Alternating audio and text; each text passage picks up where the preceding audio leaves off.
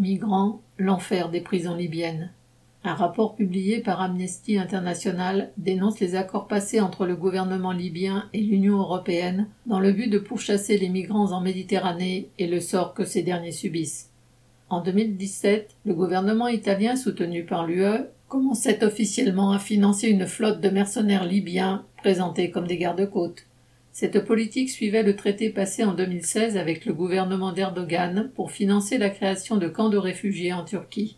Pour les gouvernements européens, l'objectif était de sous-traiter, au-delà des frontières européennes, la chasse et l'emprisonnement des migrants qui cherchent à traverser la Méditerranée. Depuis 2017, ils ont dépensé des centaines de millions d'euros pour que la majorité de ceux qui partent de Libye soient capturés par les gardes-côtes avant d'être secourus par des pêcheurs italiens ou par l'océan Viking. Rien qu'entre janvier et juin 2021, le rapport d'Amnesty fait état de 15 000 telles interceptions.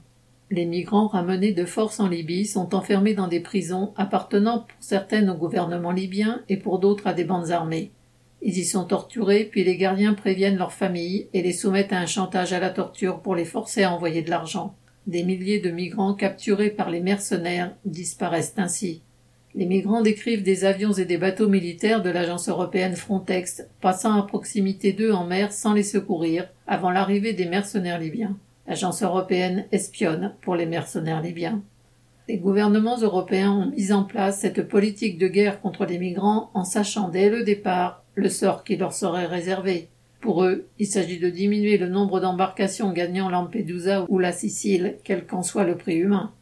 Thomas Baumer.